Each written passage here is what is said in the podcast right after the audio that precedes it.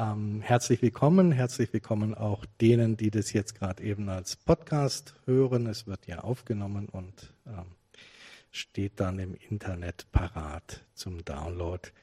Ähm, es gibt den schönen Satz, wer schreibt, der bleibt. Wir Journalisten haben den ja heruntergewirtschaftet zu sowas Kleingeistigem. Da geht es um Kündigung und um Stellen und um den, der das Blatt füllt. Äh, der wird so schnell nicht weggespart werden. Eigentlich meinte das ja was anderes, den Eingang in die Ewigkeit durch Schreibkunst. Wer schreibt, der bleibt, der wird von künftigen Generationen wahrgenommen werden. Ähm, das ist natürlich eine der größten Lügen überhaupt. Ähm, die Mehrzahl aller Menschen, die geschrieben haben, auch tolle Sachen geschrieben haben, sind vergessen. Es kann auch gar nicht anders sein, sonst hätten die, die in der Gegenwart schreiben, ja auch überhaupt keine Chance wahrgenommen zu werden. Es wird ja immer mehr.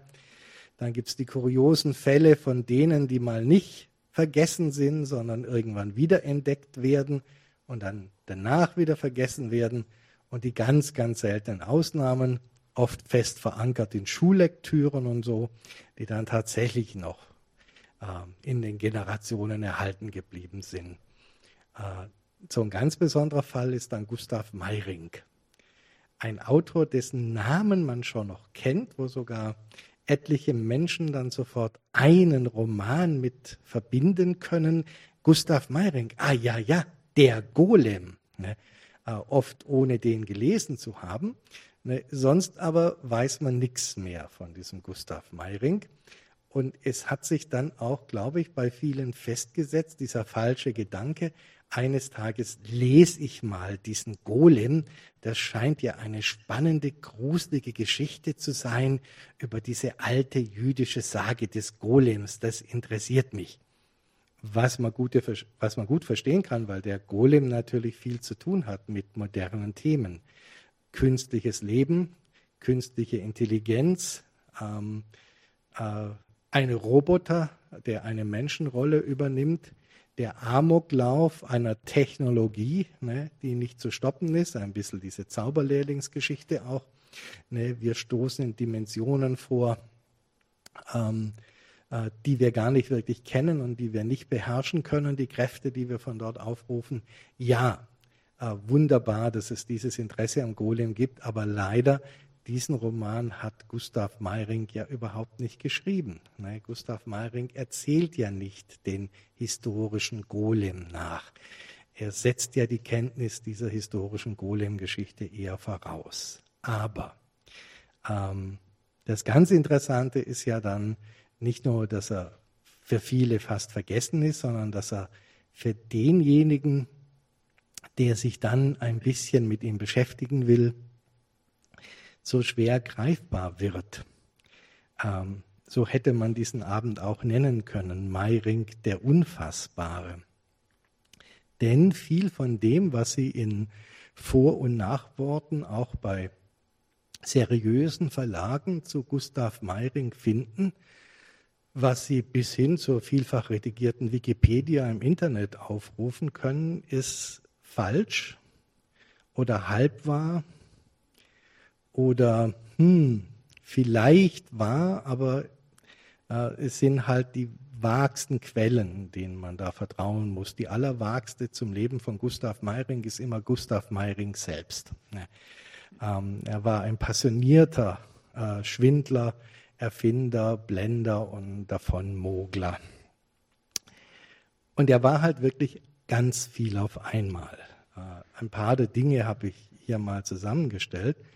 Ähm, er, ist, er ist kein Autor von quasi Geburt und von Schulbildung her und allem, wie man das bei manchen anderen kennt, die äh, mit zwölf oder dreizehn Jahren schon sagen können, Geschichten erzählen, das fasziniert mich, ich will mal sowas machen.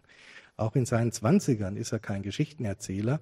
Ähm, er ist nach allem, was wir so über ihn wissen, wirklich keiner, der daran gedacht hat, es könnte was sein, was mich A erfüllt oder B finanziert. Ähm, er hat eigentlich ganz andere Pläne.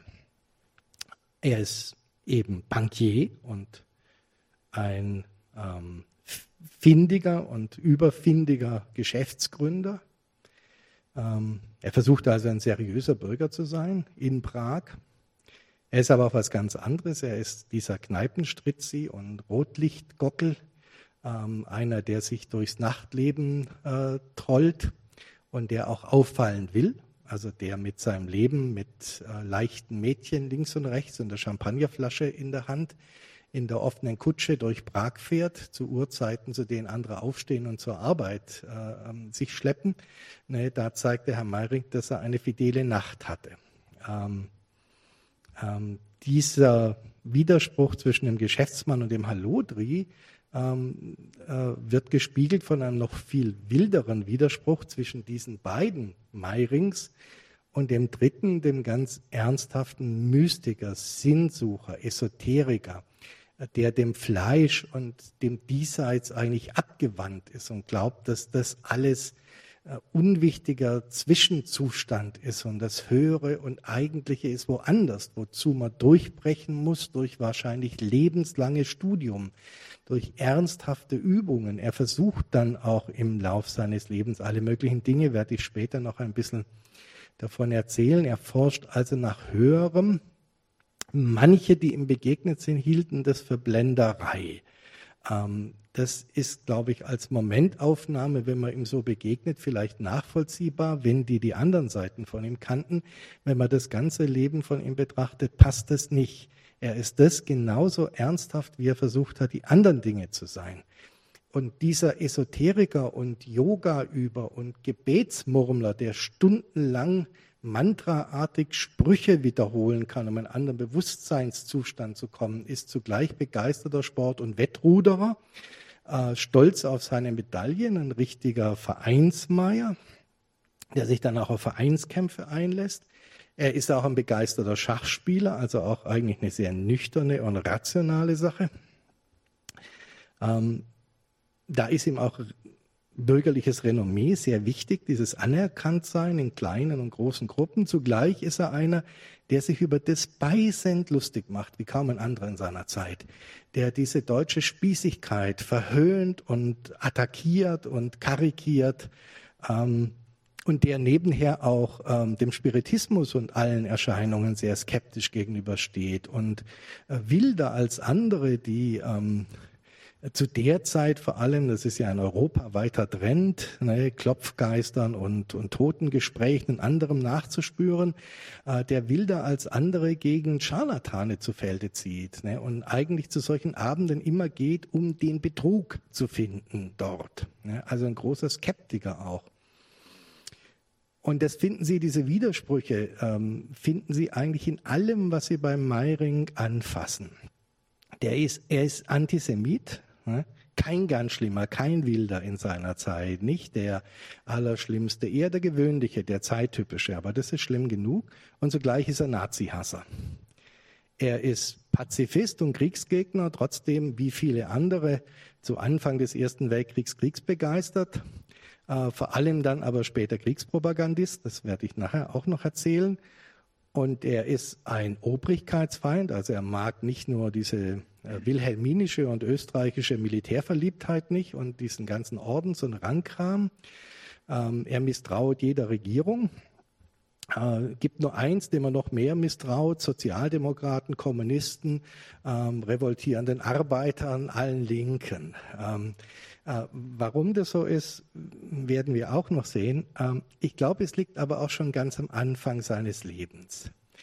Dieser Gustav Meiring kommt 1868 als das zur Welt, was man damals unbedingt nicht sein sollte, wenn was aus einem werden soll, als uneheliches Kind. Und gezeugt worden ist er unehelich wahrscheinlich gar nicht so weit weg von uns. Äh, vermutlich hier in Stuttgart. Oder jedenfalls in der Gegend, wer weiß, wo das Schäferstündchen stattfand. Seine Mutter ist nämlich eine bayerische Hofschauspielerin, die zu Gast hier im Württembergischen war, die Maria Meyer. Und man kennt den Vater, den man damals nicht kennen sollte.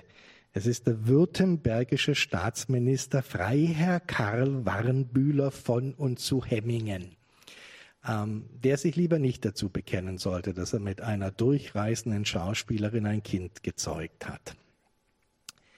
Es gibt also geheime Absprachen damals. Ähm, verschwinde du mit dem Kind, äh, mach kein Theater und ich werde für den Buben schon sorgen.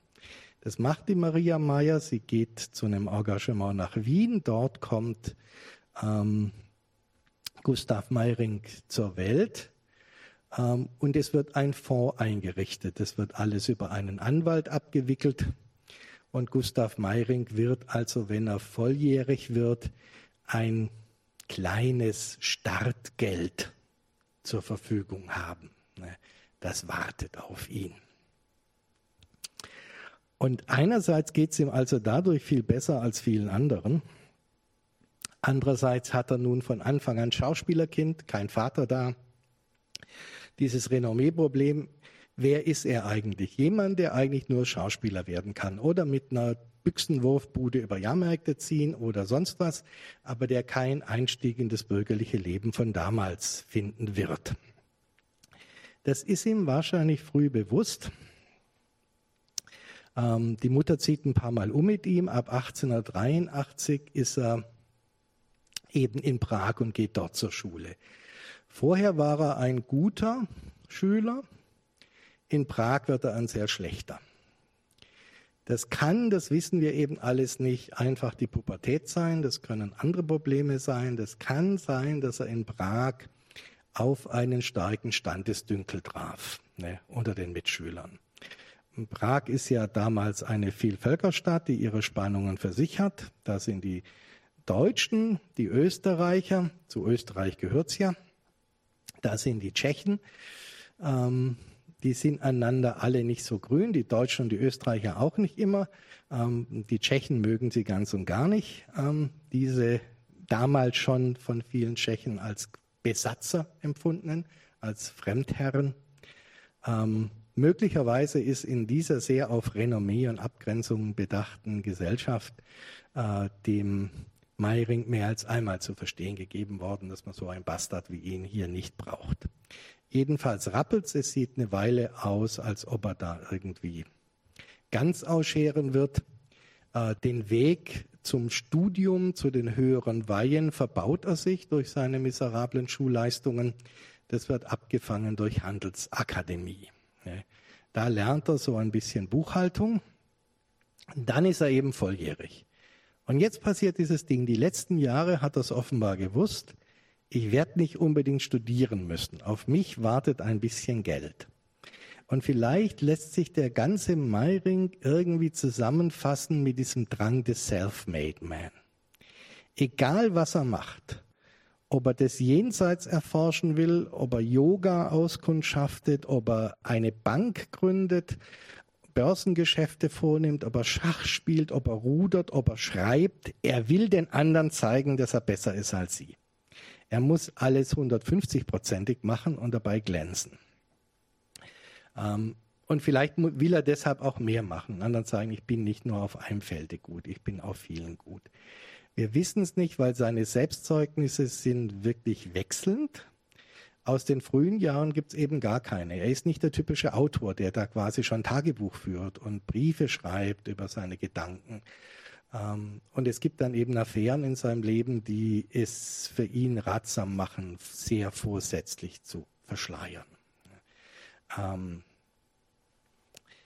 1889 also, kaum hatte das Geld, gründete er eine Bank, wie es immer heißt. Das heißt Bank- und Wechslergeschäft Meier und Morgenstern. In Prag geht die Flüsterwerbung um. Er bestreitet später, er hätte die Umlauf gesetzt, aber man darf schon annehmen, es war so, es sei Prags erstes christliches Bankhaus. Also Gegengedanke, alles andere sind jüdische Bankhäuser. Äh, geht nicht zum Wucherjuden, könnte man sagen, wenn man ganz böse ist, wäre der antisemitische Unterton dieser Werbung. Ähm, das darf man sich nicht so groß vorstellen. Natürlich macht er, er hat so, ich weiß nicht mehr, er hatte 10.000 Gulden waren angelegt für ihn, die also ein bisschen mehr waren, dann irgendwelche ähm, 12.000 äh, oder 13.000 waren das, mit denen er gestartet ist. Das ist natürlich kein kein Grundkapital für eine richtige Bank. Ähm, was das ist, diese Firma Bank- und Wechselgeschäft Meyer und Morgenstern, ist tatsächlich eine Wechselstube. Also da können Sie einfach Devisen tauschen und zwar nicht mal in großem Stil. Äh, Sie kommen da einfach vorbei, wenn Sie Tourist sind in Prag oder sonst wie Geschäfte haben, können da reingehen und können in kleinerem Stil Geld umtauschen. Das ist das eine. Das andere aber, und das bietet äh, sehr forsch in Anzeigen an, er übernimmt für Sie Börsengeschäfte. Also dieses Bankgeschäft Meier und Morgenstern ist eines, äh, das sich an Menschen mit ruhendem Vermögen wendet und sagt, euer Geld arbeitet nicht richtig für uns, äh, ihr kennt euch auch nicht aus an der Börse, kommt zu den Spezialisten, äh, wir machen mehr aus eurem Geld, kennen wir ja von heute. Ne? Gibt ja reihenweise ähm, Menschen, die unsere Vermögen für uns lukrativ verwalten möchten. Das machen die damals. Ähm, er hat da eigentlich mit seinem bisschen Buchhaltung und Klatte lernen überhaupt keine Ausbildung für ihn, aber der Herr Morgenstern, der ist schon seit ein paar Jahren Banker, ein junger, allerdings ein unseriöser. Der ist nicht mit Christian Morgenstern verwandt, mit dem Dichter, wie Sie immer überall lesen können. Das hat der Hartmut Binder, der hier in Ludwigsburg Professor war und ein Spezialist für die deutsch-Prager Kultur. Das hat der Hartmut Binder in einem wirklich großartig recherchierten Buch über Meiring alles nachgewiesen, der eben ganz viele dieser Legenden auf ihre Haltbarkeit überprüft in einer literaturdetektivischen Arbeit, der sich halt nicht auf die Bücher verließ, sondern auf Akten, auf Archive und eben nicht auf Literaturarchive, sondern er eben guckte in Gerichtsarchiven und anderswo und sagte, was lässt sich denn finden darüber, ja, über diese Geschäfte und eben in Tageszeitungen, was gibt es denn für Anzeigen? Also wenn Sie Interesse an Meiring haben und mehr über Meiring lernen möchten, nicht Theorien zu Meiring, sondern Fakten zu seinem Leben und auch die Schwierigkeiten nach hundert und mehr Jahren solch einer Figur habhaft zu werden. Dieses Hartmut Binder Buch, es ist noch lieferbar und es ist hier in der Bibliothek vorhanden im äh, Bestand. Gustav Meiring, ein Leben im Bann der Magie von Hartmut Binder sehr zu empfehlen. Ähm, also der Herr Morgenstern, nicht verwandt mit dem Dichter, ist derjenige, der das Bankwissen einbringt ähm, und der wahrscheinlich auch schon quasi mit dieser Erfahrung dem, May, dem Meiring sagt, was man braucht, ist Forschheit, was man braucht, ist Courage, was man braucht, ist ein bisschen Überblick. Ne, den haben die alle nicht, diese alten Witwen, die auf einem Geldsäckel hocken. Ähm, denen machen wir mehr Geld und uns gleich mit, als sie sich je träumen ließen. Ich glaube, der Meiring geht sehr ehrlich und ähm, äh, ähm, aber halt mit diesem Großkotz der Jugend daran an dieses Geschäft. Und er merkt dann halt sehr schnell, er hat von der Börse und all diesen Sachen gar keine Ahnung und er verspekuliert sich mal um mal. Was macht man dann? Man versucht zu tricksen. Der alte Börsentrick ist ja, wir haben jetzt einen Verlust, wenn wir den verstecken, mit dem nächsten Gewinn machen wir den wieder gut. Solche Geschäfte laufen im Bankhaus Meier. Die beiden verkrachen sich auch, Morgenstern und er trennen sich, er macht dann alleine weiter, also mit ein paar Angestellten. Ne.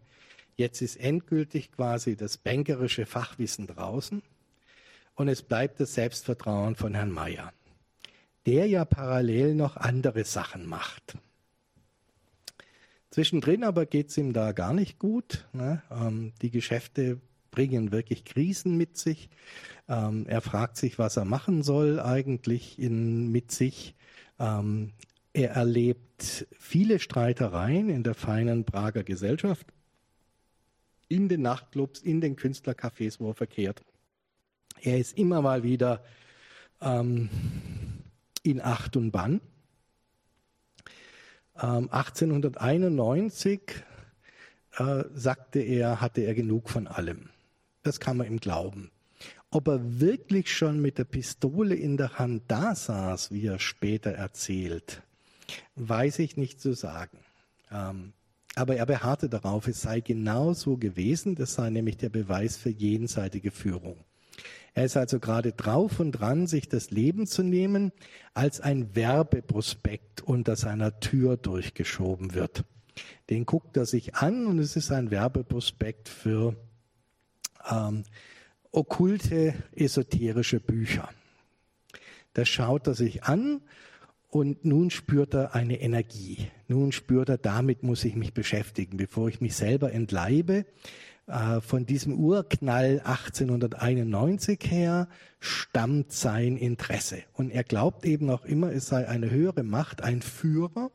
Das ist was, was ihn, was ihn durch alle seine Suchen in den verschiedenen Systemen treiben wird dass es Führer gibt, die nicht unbedingt Menschen sind, die nicht unbedingt diesseits sind, dass ein Führer in sein Leben getreten ist und äh, ihn da an der Hand genommen und in eine andere Richtung gezogen hat. Und der muss er jetzt folgen. Ähm, diese Sinnsuche, gekoppelt mit Sport, ähm, äh, gekoppelt mit Schach, gekoppelt mit Nachtleben ähm, und gekoppelt mit Bankgeschäften, addiert sich unterm Strich zu finanziellen Verlusten. Was macht man, wenn man finanzielle Verluste hat? Er geht nach vorne in andere Geschäftsfelder. Herr Meiring versucht dann also als Generalvertreter für Benz Patentmotorwagen in Prag zu reüssieren. Das ist die Anzeige, die der Hartmut Binder in seinem Buch da gefunden hat. Ähm, das wird nichts, wie eigentlich alles in äh, Meirings Leben, was er so geschäftlich anfängt. Es wird nichts. Ich hatte es Ihnen gerade schon gezeigt. Danach hat er gleich zwei Firmen eigentlich für Patent Gasglühlampen. Das eine ist der Vertrieb einer Firma und dann findet er jemanden, der noch ein Patent hat für eine neue Art Gasglühstrumpf. Äh, das will er mit dem zusammen herstellen. Also typisch Meiring, er glaubt, er hat was entwickelt, äh, nämlich eine ganz neue Art Gaslampe, viel besser, viel haltbarer, viel heller als die anderen. Muss man sich mal vorstellen. Zum Zeitpunkt des Aufkommens des elektrischen Lichts setzt Herr Meiring auf das Gaslicht und glaubt, da ist noch Zukunft drin. Heute, glaube ich, leicht nachvollziehbar. Ne? Da hat er sich geirrt. Und jetzt kommt noch was dazu in diesen Jahren, eben bevor er Schriftsteller wird, was die ganze restliche Lebenshälfte dann prägen wird. Er zieht sich ein schweres Rückenmarksleiden zu. Auch da weiß man nicht ganz genau, was es ist. Die Diagnosen von damals sind ja oft sehr zweifelhaft, ne, auch je nachdem, zu welchem Badearzt man geht oder zu welcher Koryphäe. Viele seiner Zeitgenossen sind überzeugt, was bei seinem Lebenswandel auch eben gut vorstellbar wäre, dass er Syphilis hat ne? und er da an den Folgen des Syphilis leidet, lebenslang. Allerdings gibt es eben auch andere Rückenmarkserkrankungen, die die gleichen Symptome zeigen, die gleichen Langzeitscherereien bringen. Aber ab 1900 hat er damit schwer zu kämpfen. Er ist also einerseits auch später noch Sportsmann, andererseits immer eingeschränkt auch im Alltag und wird da beständig quasi auch im, im Gehen ja, gegen einen Widerstand kämpfen müssen. Was, glaube ich, für jeden, der so eine chronische Krankheit hat, ähm, leicht einsichtig ist, dass ein das immer sehr erinnert an das Gefühl, dass man generell im Leben gegen Widerstände angehen muss, was ja Meirings Grundlebensgefühl ist. Aber Thema jenseitige Führung. Im Jahr 1900 kommt es zu einem Sanatoriumsaufenthalt dieses Rückens wegen. Der Herr Meiring trifft dort den damals gar nicht so unbekannten Autor Oskar A.H. Schmitz. Und Herr Meiring ist ein großer Erzähler. Ähm, in den Kaffeehäusern von Prag ist er bekannt. Ähm, ein Abend mit Meiring kann sehr unterhaltsam sein, vor allem seit er sich für Esoterik interessiert. Ähm, kann er da immer noch ganz, ganz düstere Sachen erzählen, interessante von seinen eigenen äh, okkulten Versuchen. Der Herr Schmidt sagt, was du da erzählst, eine Anekdote an der anderen, gerade auch die Geschichten aus Prag, was da für ein buntes Völkchen beieinander ist und wie du wütend bist auf bestimmte Gruppen der Gesellschaft. Das ist doch alles super, das musst du aufschreiben. Und Mag sein, dass der Meiring stolz ist, dass er da ein Talent hat an sich, an das er noch gar nicht gedacht hat, aber auf jeden Fall ist es auch eine ökonomische Sache. Er ist gerade eben mit allen möglichen anderen Sachen gescheitert.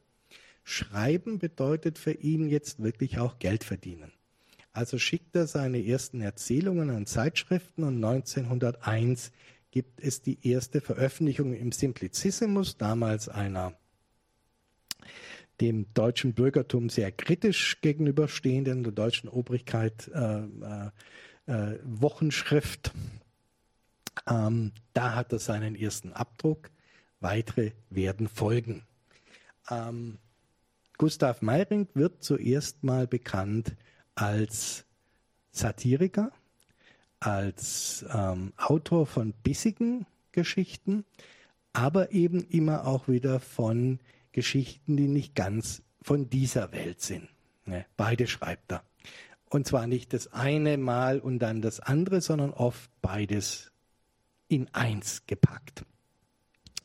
Ähm, das geht so gut, das Geschäft, dass er sich davon eigentlich finanzieren könnte, wenn er nicht so einen steilen Lebenswandel hätte und wenn er ein bisschen disziplinierter schreiben würde und nicht noch tausend Dinge nebenher machen würde. Ähm, und dabei kommen wirklich ganz hervorragende Geschichten heraus. Wenn man heute was von Meiring liest, sollte man vielleicht nicht mit dem Golem anfangen, sondern tatsächlich mit seinen Erzählungen, die später gesammelt werden, in einem Band, dessen Titel dann manchmal noch Glöckchen läuten lässt. Man hat schon mal irgendwo gehört, des deutschen Spießers Wunderhorn. 1904, da ist er schon in Wien, schreibt er die Pflanzen des Dr. Cinderella, die dann später auch in einem Sammelband erscheinen werden. Und der Rudolf Gugelsberger wird uns diese Geschichte jetzt in Gänze lesen. So klingt der unheimliche Herr Meiring in seiner frühen energischen Phase. Die Pflanzen des Dr. Cinderella. Siehst du, dort die kleine schwarze Bronze zwischen den Leuchtern ist die Ursache aller meiner sonderbaren Erlebnisse in den letzten Jahren. Wie Kettenglieder hängen diese gespenstischen Beunruhigungen, die mir die Lebenskraft aussaugen, zusammen. Und verfolge ich die Kette zurück in die Vergangenheit, immer ist der Ausgangspunkt derselbe, die Bronze. Lüge ich mir auch andere Ursachen vor, immer wieder taucht sie auf, wie der Meilenstein am Wege. Und wohin dieser Weg führen mag, ob zum Licht der Erkenntnis, ob weiter zu immer wachsendem Entsetzen, ich will es nicht wissen, und mich nur an die kurzen Rasttage klammern, die mir mein Verhängnis frei lässt, bis zur nächsten Erschütterung. In Theben habe ich sie aus dem Wüstensande gegraben, die Statuette, so ganz zufällig mit dem Stock. Und von dem ersten Augenblick an, wo ich sie genauer betrachtete, war ich von der krankhaften Neugier befallen zu ergründen, was sie denn eigentlich bedeute. Ich bin doch sonst nie so wissensdurstig gewesen. Anfangs fragte ich alle möglichen Forscher, aber ohne Erfolg. Nur ein alter arabischer Sammler schien zu ahnen, um was es sich handle, die Nachbildung einer ägyptischen Hieroglyphe, meinte er. Und die sonderbare Armstellung der Figur müsse irgendeinen unbekannten ekstatischen Zustand bedeuten. Ich nahm die Bronze mit nach Europa. Und fast kein Abend verging, an dem ich mich nicht sinnend über ihre geheimnisvolle Bedeutung in die seltsamsten Gedankengänge verloren hätte. Ein unheimliches Gefühl überkam mich oft dabei. Ich grüble da an etwas Giftigem, Bösartigem, das sich mit hämischem Behagen von mir aus dem Banne der Leblosigkeit losschälen lasse, um sich später wie eine unheilbare Krankheit an mir festzusaugen und der dunkle Tyrann meines Lebens zu bleiben. Und eines Tages, bei einer ganz nebensächlichen Handlung, schoss mir der Gedanke, der mir das Rätsel löste, mit solcher Wucht und so unerwartet durch den Kopf, dass ich zusammenfuhr. Solch blitzartige Einfälle sind wie Meteorsteine in unserem Innenleben. Wir kennen nicht ihr Woher, wir sehen nur ihr Weißglühen und ihren Fall. Fast ist es wie ein Furchtgefühl, dann ein leises, so, so als sei jemand Fremdes. Äh, was wollte ich doch nur sagen? Verzeih, ich werde manchmal so seltsam geistesabwesend, seitdem ich mein linkes Bein gelähmt nachziehen muss. Ja, Also die Antwort auf mein Grübeln lag plötzlich nackt vor mir. Nachahmen. Und als hätte dieses Wort eine Wand eingedrückt, so schossen die Sturzwellen der Erkenntnis in mir auf, dass das allein der Schlüssel ist zu allen Rätseln unseres Daseins. Ein geheimnisses, ein geheimnisvolles, automatisches Nachahmen, ein unbewusstes, rastloses, der verborgene Lenker aller Wesen. Ein allmächtiger, geheimnisvoller Lenker, ein Lotse mit einer Maske vor dem Gesicht, der schweigend bei Morgengrauen das Schiff des Lebens betritt, der aus jenen Abgründen stammt, dahin unsere Seele wandern mag, wenn der Tiefschlaf die Tore des Tages verschlossen. Und vielleicht steht tief dort unten in den Schluchten des körperlichen Seins das Erzbild eines Dämons errichtet, der da will, dass wir ihm gleich seien und sein Ebenbild werden. Und dieses Wort nachahmen, dieser kurze Zuruf von irgendwoher, wurde mir ein Weg, den ich augenblicklich betrat. Ich stellte mich hin, hob beide Arme über den Kopf so wie die Statue, und senkte die Finger, bis ich mit den Nägeln meinen Scheitel berührte. Doch nichts geschah, keine Veränderung innen und außen. Um keinen Fehler in der Stellung zu machen, sah ich die Figur genauer an und bemerkte, dass ihre Augen geschlossen und wie schlafend waren. Da wusste ich genug, brach die Übung ab und wartete, bis es Nacht wurde stellte dann die tickenden Uhren ab und legte mich nieder, die Arm- und Handstellungen wiederholend. Einige Minuten verstrichen so, aber ich kann nicht glauben, dass ich eingeschlafen wäre. Plötzlich war mir, als käme ein hallendes Geräusch aus meinem Inneren empor, wie wenn ein großer Stein in die Tiefe rollt. Und als ob mein Bewusstsein ihm nach eine ungeheure Treppe hinabfiele, zwei, vier, acht, immer mehr und mehr Stufen überspringend, so verfiel ruckweise meine Erinnerung an das Leben, und das Gespenst des Scheintodes legte sich über mich. Was dann eintrat, das werde ich nicht sagen. Das sagt keiner. Wohl lacht man darüber, dass die Ägypter und Chaldäer ein magisches Geheimnis gehabt haben sollen, behütet von Uräus-Schlangen, das unter tausenden Eingeweihter auch nicht ein einziger je verraten hätte. Es gibt keine Eide, meinen wir, die so fest binden. Auch ich dachte einst so. In jenem Augenblick aber begriff ich alles. Es ist kein Vorkommnis aus menschlicher Erfahrung, in dem die Wahrnehmungen hintereinander liegen, und kein Eid bindet die Zunge, nur der bloße Gedanke einer Andeutung dieser Dinge hier, hier im Diesseits, und schon zielen die Vipern des Lebens nach deinem Herzen. Darum wird das große Geheimnis verschwiegen, weil es sich selbst verschweigt und wird ein Geheimnis bleiben, solange die Welt besteht. Aber all das hängt nur nebensächlich zusammen mit dem versengenden Schlag, von dem ich nie mehr gesunden kann.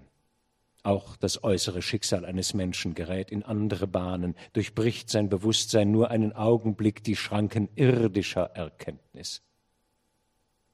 Eine Tatsache, für die ich ein lebendes Beispiel bin.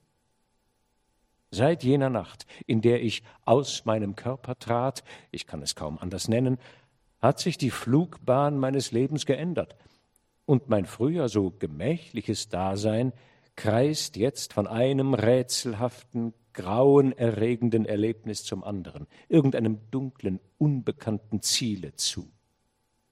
Es ist, als ob eine teuflische Hand mir in immer kürzer werdenden Pausen immer weniger Erholung zumisst und Schreckbilder in den Lebensweg schiebt, die von Fall zu Fall an Furchtbarkeit wachsen wie um eine neue, unbekannte Art Wahnsinn in mir zu erzeugen, langsam und mit äußerster Vorsicht.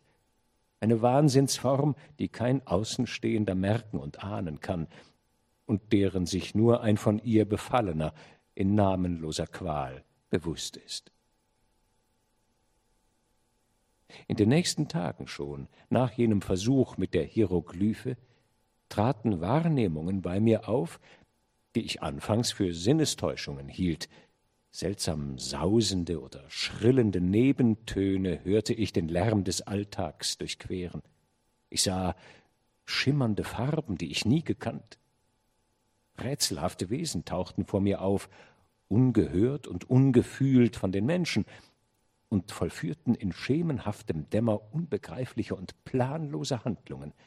So konnten sie ihre Form ändern und plötzlich wie tot daliegen, glitschten dann wieder wie lange Schleimseile an den Regenrinnen herab oder hockten wie ermattet in blödsinniger Stumpfheit in dunklen Hausfluren. Dieser Zustand von Überwachsein bei mir hält nicht an, er wächst und schwindet wie der Mond. Der stetige Verfall jedoch des Interesses an der Menschheit, deren Wünschen und Hoffen nur noch wie aus weiter Ferne zu mir dringt, sagt mir, dass meine Seele beständig auf einer dunklen Reise ist, fort, weit fort vom Menschentum. Anfangs ließ ich mich von den flüsternden Ahnungen leiten, die mich erfüllten, Jetzt bin ich wie ein angeschirrtes Pferd und muss die Wege gehen, auf die es mich zwingt. Und siehst du, eines Nachts, da riss es mich wieder auf und trieb mich planlos durch die stillen Gassen der Kleinseite zu gehen, um des fantastischen Eindruckes willen, den die altertümlichen Häuser erzeugen. Es ist unheimlich in diesem Stadtviertel, wie nirgends auf der Welt. Nie ist helle und nie ganz Nacht. Irgendein matter, trüber Schein kommt von irgendwoher, wie phosphoreszierender Dunst sickert es vom Ratschin auf die Dächer herab. Man biegt in eine Gasse und sieht nur totes Dunkel, da sticht aus einer Fensterritze ein gespenstischer Lichtstrahl plötzlich wie eine lange, boshafte Nadel einem in die Pupillen. Aus dem Nebel taucht ein Haus mit abgebrochenen Schultern und zurückweichender Stirn und glotzt besinnungslos aus leeren Dachluken zum Nachthimmel auf, wie ein verendetes Tier. Daneben eines reckt sich, gierig mit glimmernden Fenstern auf den Grund des Brunnens da unten zu schielen, als ob das Kind des Goldschmiedes noch darinnen, das vor hundert Jahren ertrank. Und geht man weiter über die buckligen Pflastersteine und zieht sich plötzlich um, da möchte man wetten, es habe einem ein schwammiges, fahles Gesicht aus der Ecke nachgestarrt, nicht in Schulterhöhe, nein, ganz tief unten, wo nur große Hunde die Köpfe haben könnten. Kein Mensch ging auf den Straßen, Totenstille. Die uralten Haustore bissen schweigend ihre Lippen zusammen. Ich bog in die Thunsche Gasse, wo das Palais der Gräfin Morzin steht. Da kauerte im Dunst ein schmales Haus, nur zwei Fenster breit, ein hektisches, bösartiges Gemäuer. Dort hielt es mich fest, und ich fühlte den gewissen überwachen Zustand kommen. In solchen Fällen handle ich blitzschnell, wie unter fremdem Willen, und weiß kaum, was mir die nächste Sekunde befiehlt. So drückte ich hier gegen die nur angelehnte Türe und schritt durch einen Gang, eine Treppe in den Keller hinab, als ob ich in das Haus gehöre. Unten ließ der unsichtbare Zügel, der mich führt wie ein unfreies Tier, wieder nach. Und ich stand da in der Finsternis mit dem quälenden Bewusstsein einer Handlung vollbracht ohne Zweck. Warum war ich hinuntergegangen? Warum hatte ich nicht einmal den Gedanken gefasst, solch sinnlosen Einfällen Halt zu gebieten? Ich war krank, offenbar krank und ich freute mich, dass nichts anderes, nicht die unheimliche rätselhafte Hand im Spiele war. Doch im nächsten Moment wurde mir klar, dass ich die Türe geöffnet, das Haus betreten hatte, die Treppe hinabgestiegen war, ohne nur ein einziges Mal anzustoßen, ganz wie jemand, der Schritt und Tritt genau kennt. Und meine Hoffnung war schnell zu Ende. Allmählich gewöhnte sich mein Auge an die Finsternis und ich blickte umher. Dort, auf einer Stufe der Kellertreppe, saß jemand dass ich ihn nicht gestreift hatte im Vorbeigehen. Ich sah die zusammengekrümmte Gestalt ganz verschwommen im Dunkel, einen schwarzen Bart über einer entblößten Brust. Auch die Arme waren nackt. Nur die Beine schienen in Hosen oder einem Tuch zu stecken. Die Hände hatten etwas Schreckhaftes in ihrer Lage. Sie waren so merkwürdig abgebogen, fast rechtwinklig zu den Gelenken. Lange starrte ich den Mann an. Er war so leichenhaft unbeweglich, dass mir war, als hätten sich seine Umrisse in den dunklen Hintergrund eingefressen und als müssten sie so bleiben bis zum Verfall des Hauses. Mir wurde kalt vor Grauen, und ich schlich den Gang weiter, seiner Krümmung entlang.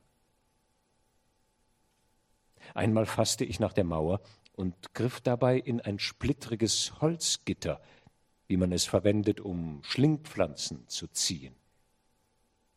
Es schienen auch solche in großer Menge daran zu wachsen, denn ich blieb fast hängen in einem Netz stängelartigen Geranks.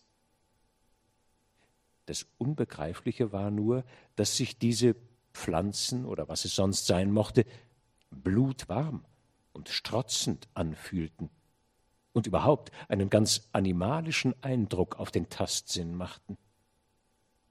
Ich griff noch einmal hin, um erschreckt zurückzufahren. Ich hatte diesmal einen kugeligen, nussgroßen Gegenstand berührt, der sich kalt anfühlte und sofort wegschnellte. War es ein Käfer? In diesem Moment flackerte ein Licht irgendwo auf und erhellte eine Sekunde lang die Wand vor mir. Was ich je an Furcht und Grauen empfunden, war nichts gegen diesen Augenblick. Jede Fieber meines Körpers brüllte auf in unbeschreiblichem Entsetzen. Ein stummer Schrei bei gelähmtem Stimmbändern, der durch den ganzen Menschen fährt wie Eiseskälte mit einem Rankennetz blutroter Adern, aus dem wie Beeren Hunderte von glotzenden Augen hervorquollen, war die Mauer bis zur Decke überzogen. Das eine, in das ich soeben gegriffen, schnellte noch in zuckender Bewegung hin und her und schielte mich bösartig an. Ich fühlte, dass ich zusammenbrechen würde und stürzte zwei, drei Schritte in die Finsternis hinein eine Wolke von Gerüchen, die etwas Feistes, Humusartiges, wie von Schwämmen und Eilanthus hatten, drang mir entgegen. Meine Knie wankten und ich schlug wild um mich. Da glomm es vor mir auf wie ein kleiner glühender Ring, der erlöschende Docht einer Öllampe, die im nächsten Augenblick noch einmal aufblakte. Ich sprang darauf zu und schraubte den Docht mit bebenden Fingern hoch, so dass ich ein kleines rußendes Flämmchen noch retten konnte. Dann, mit einem Ruck, drehte ich mich um, wie zum Schutz der Lampe. Der Raum war leer. Auf dem Tisch, auf dem die Lampe gestanden, lag ein länglicher, blitzender Gegenstand. Meine Hand fuhr danach, wie nach einer Waffe. Doch es war bloß ein leichtes, raues Ding, das ich fasste. Nichts rührte sich. Ich stöhnte erleichtert auf. Vorsichtig, die Flamme nicht zu verlöschen, leuchtete ich die Mauern entlang, überall dieselben Holzspaliere, und wie ich jetzt deutlich sah, durchrankt von offenbar zusammengestückelten Adern, in denen Blut pulsierte. Grausig glitzerten dazwischen zahllose Augäpfel, die in Abwechslung mit scheußlichen brombeerartigen Knollen hervorsproßten und mir langsam mit den Blicken folgten, wie ich vorbeiging. Augen aller Größe und Farben, von der klarschimmernden Iris bis zum hellblauen, toten Pferdeauge, das unbeweglich aufwärts steht. Manche, runzlig und schwarz geworden, glichen verdorbenen Tollkirschen. Die Hauptstämme der Adern rankten sich aus blutgefüllten Phiolen empor, aus ihnen, Kraft eines rätselhaften Prozesses, ihren Saft ziehend. Ich stieß auf Schalen, gefüllt mit weißlichen Fettbrocken, aus denen Fliegenpilze mit einer glasigen Haut überzogen emporwuchsen. Pilze aus rotem Fleisch, die bei jeder Berührung zusammenzuckten und alles schienen Teile aus lebenden Körpern entnommen, mit unbegreiflicher Kunst zusammengefügt, ihrer menschlichen Beseelung beraubt und auf rein vegetatives Wachstum heruntergedrückt. Das Leben in ihnen war, erkannte ich deutlich, wenn ich die Augen näher beleuchtete und sah, wie sich sofort die Pupillen zusammenzogen. Wer mochte der teuflische Gärtner sein, der diese grauenhafte Zucht angelegt? Ich erinnerte mich des Menschen auf der Kellerstiege.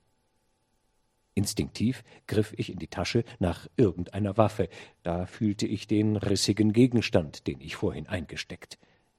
Er glitzerte trüb und schuppig. Ein Tannenzapfen aus rosigen Menschennägeln. Schaudernd ließ ich ihn fallen und biss die Zähne zusammen. Nein, nur hinaus, hinaus. Und wenn der Mensch auf der Treppe aufwachsen und über mich aufwachen und über mich herfallen sollte. Und schon war ich bei ihm und wollte mich auf ihn stürzen. Da sah ich, dass er tot war, wachsgelb. An den verrenkten Händen die Nägel ausgerissen. Kleine Messerschnitte an Brust und Schläfen zeigten, dass er seziert worden war. Ich wollte an ihm vorbei und habe ihn, glaube ich, mit der Hand gestreift. Im selben Augenblick schien er zwei Stufen herunter auf mich zuzurutschen, stand plötzlich aufrecht da, die Arme nach oben gebogen, die Hände zum Scheitel, wie die ägyptische Hieroglyphe, dieselbe Stellung dieselbe Stellung. Ich weiß nur noch, dass die Lampe zerschellte, dass ich die Haustür aufwarf und fühlte, wie der Dämon des Starrkrampfes mein zuckendes Herz zwischen seine kalten Finger nahm. Dann machte ich mir halb wach irgendetwas klar. Der Mann müsse mit den Ellenbogen an Stricken aufgehängt gewesen sein.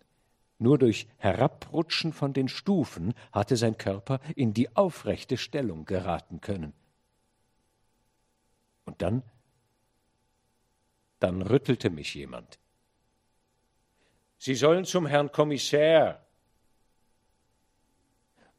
Ich kam in eine schlecht beleuchtete Stube, Tabakspfeifen lehnten an der Wand, ein Beamtenmantel hing an einem Ständer, es war ein Polizeizimmer. Ein Schutzmann stützte mich. Der Kommissär saß vor einem Tisch und sah immer von mir weg. Er murmelte Haben Sie sein Nationale aufgeschrieben? Er hatte Visitenkarten bei sich. Wir haben sie ihm abgenommen, hörte ich den Schutzmann antworten. Was wollten Sie in der Thunschen Gasse vor einem offenen Haustor? Lange Pause. Sie, mahnte der Schutzmann und stieß mich an. Ich, ich lallte etwas von einem Mord im Keller in der Thunschen Gasse. Darauf ging der Wachtmann hinaus. Der Kommissär sah immer von mir weg und sprach einen langen Satz. Ich hörte nur Was denken Sie denn? Der Doktor Cinderella ist ein großer Gelehrter, Ägyptologe, und er zieht viel neuartige fleischfressende Pflanzen. Nephenten, Droserien oder so, glaube ich, ich weiß nicht. Sie sollten nachts zu Hause bleiben.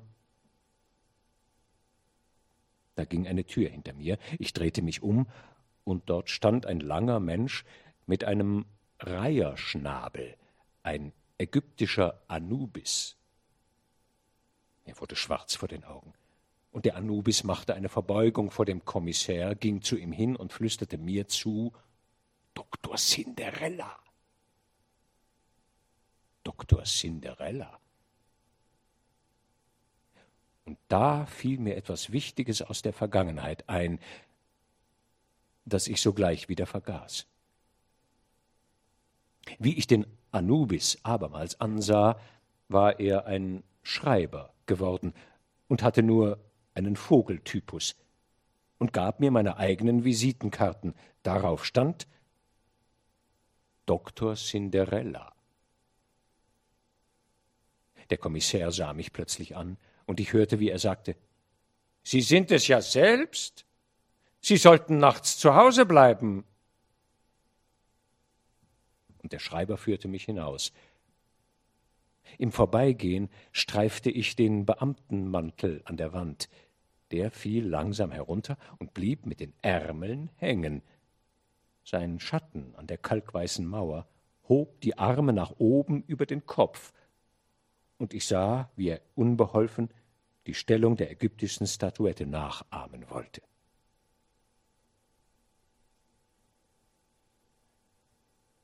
Siehst du, das war mein letztes Erlebnis vor drei Wochen. Ich aber bin seitdem gelähmt, habe zwei verschiedene Gesichtshälften jetzt und schleppe das linke Bein nach.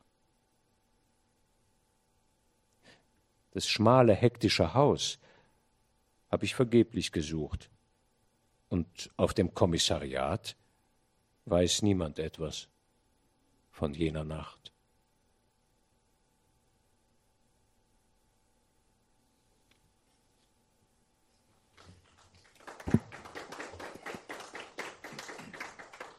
Ja, vielen Dank, ähm, Rudolf Guckelsberger. Wunderbar.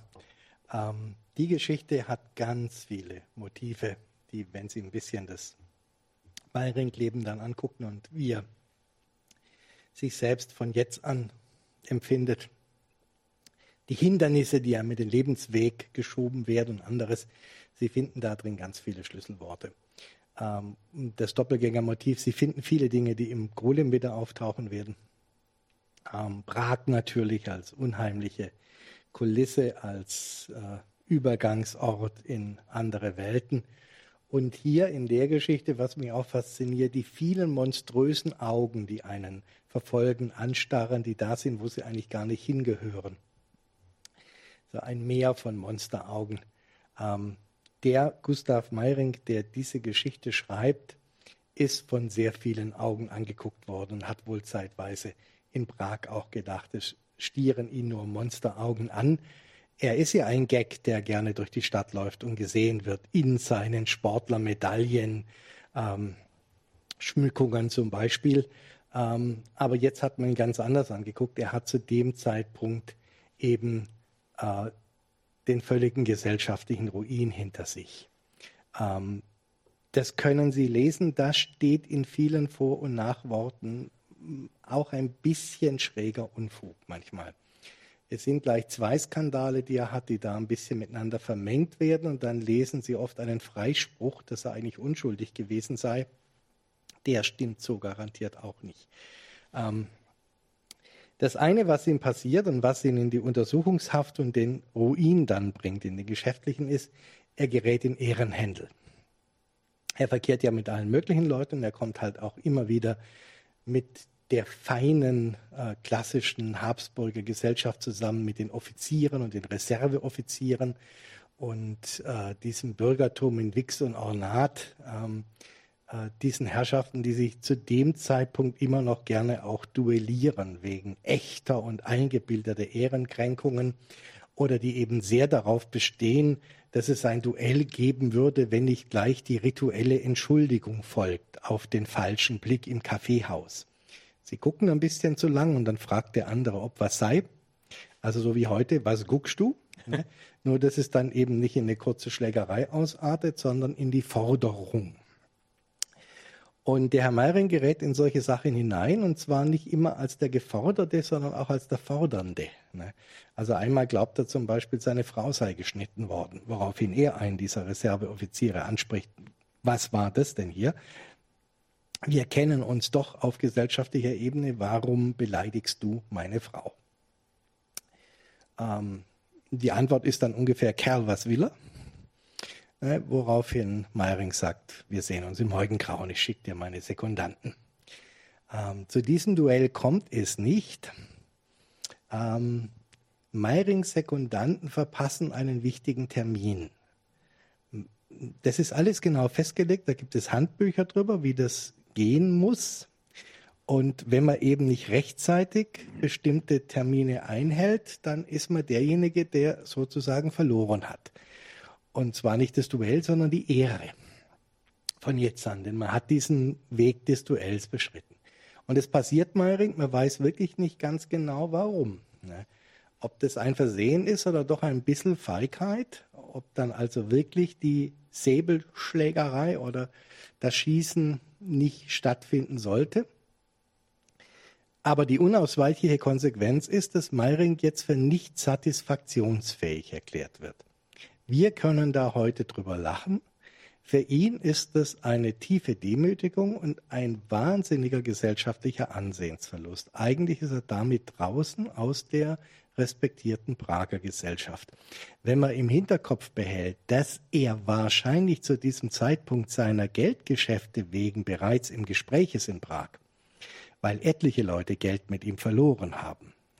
Und auch etliche, manche wohl zu Recht, manche auch zu Unrecht, man verliert halt an der Börse, sagen, der Typ ist ein Betrüger. Ist dieser offizielle Stempel der Meiring ist, oder der Herr Meyer, so ist er ja, er nennt sich ja nur als Autor Meiring. Das ist sein Autorenname. Dieser Meyer ist ein Niemand. ist kein Ehrenmann. Da muss er dagegen kämpfen und er versucht jetzt verzweifelt quasi dieses Duell zu erzwingen. Eigentlich chancenlos, wenn man die österreichische ähm, Militärhierarchie und den Standesdünkel kennt.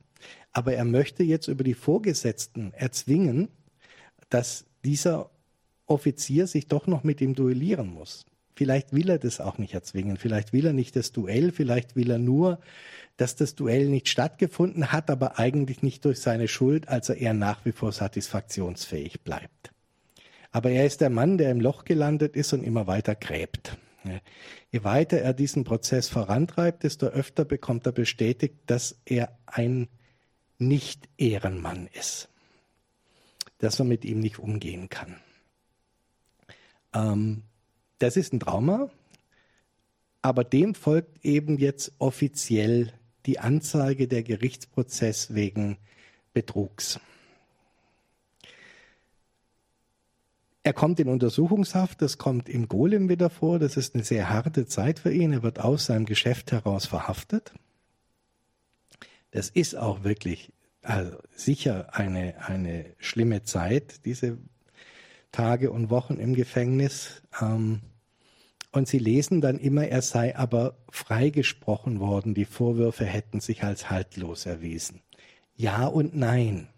Er ist freigesprochen worden, aber er ist freigesprochen worden, weil es zwei Arten Banken gibt. Es gibt die Staatsbanken, die offiziellen, die richtigen, für die gelten Regeln.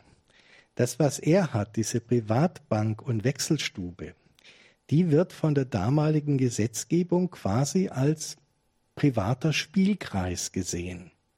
Das Gesetz sagt, was ihr da macht, ist Zockerei.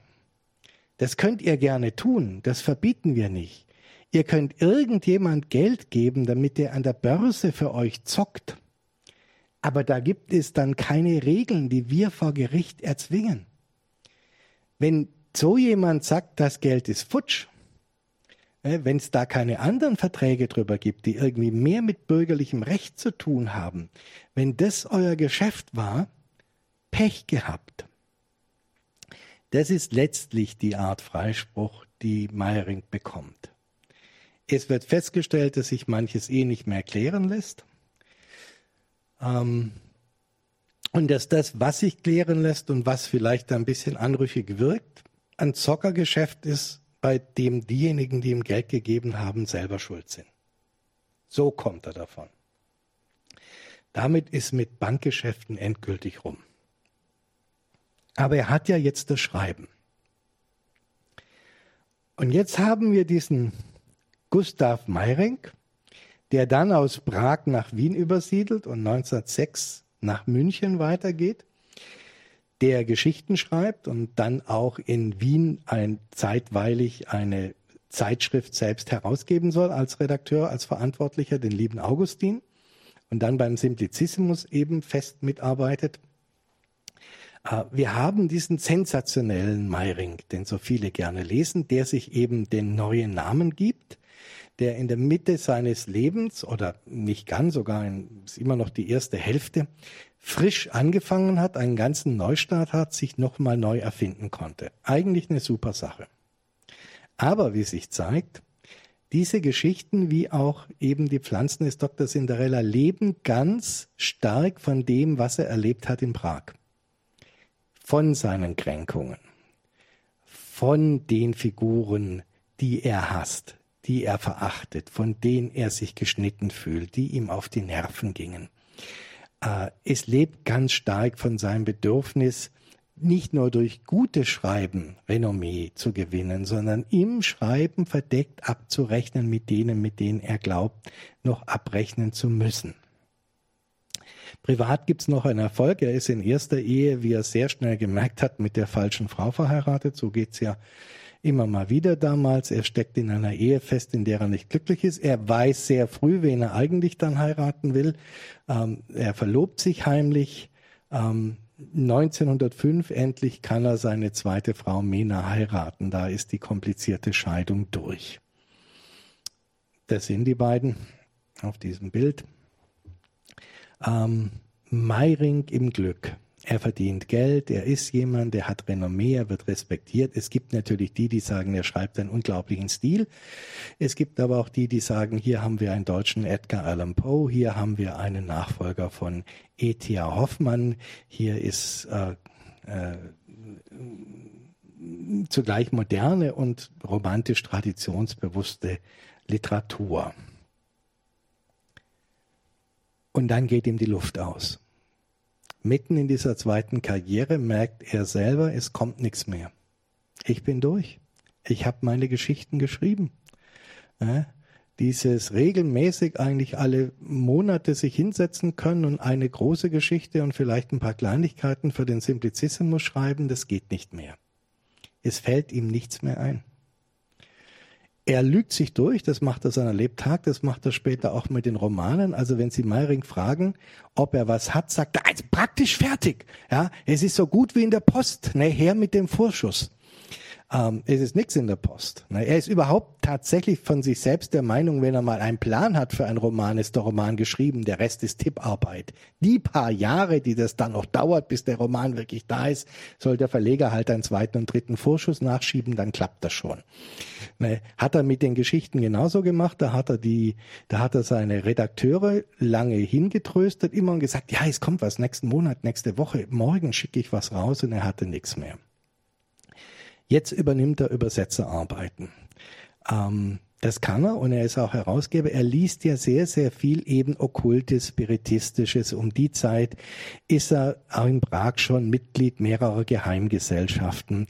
Er interessiert sich für Theosophie, er interessiert sich für christliche Mystik, er interessiert sich für Freimaurerei, er interessiert sich für Yoga, er ist bei den Rosenkreuzlern äh, dabei.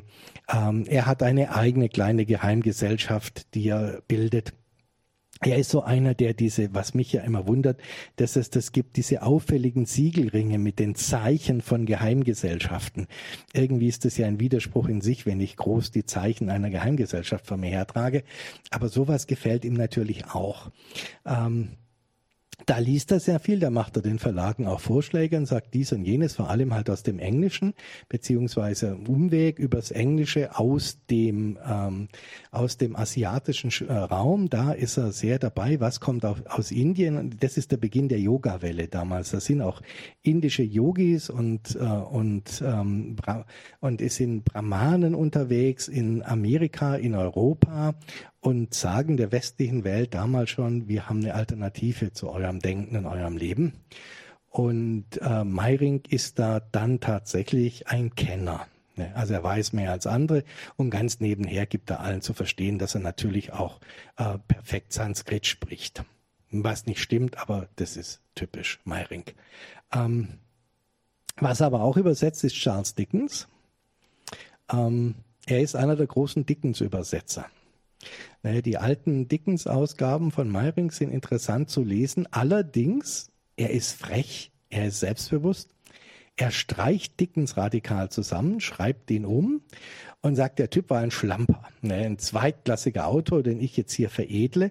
Ne, außerdem, wie hat der den geschrieben für Zeitschriften in, was ja stimmt, ne, und in, in folgenden Lieferungen. Der wusste natürlich noch nicht, was im neunten Kapitel steht, wenn er anfängt. Ne, zum Teil hat er es vergessen, zum Teil will er es jetzt einfach verbessern und es passt nicht mehr zu dem, was vorne steht und er vergisst auch mal Figuren. Das behebe ich alles. Ähm, ein bisschen was ist dran. Ich liebe Dicken sehr, aber ja, das sind sehr flotte, lesbare, ähm, ähm, zügige deutsche Übersetzungen, kein bisschen originalgetreu.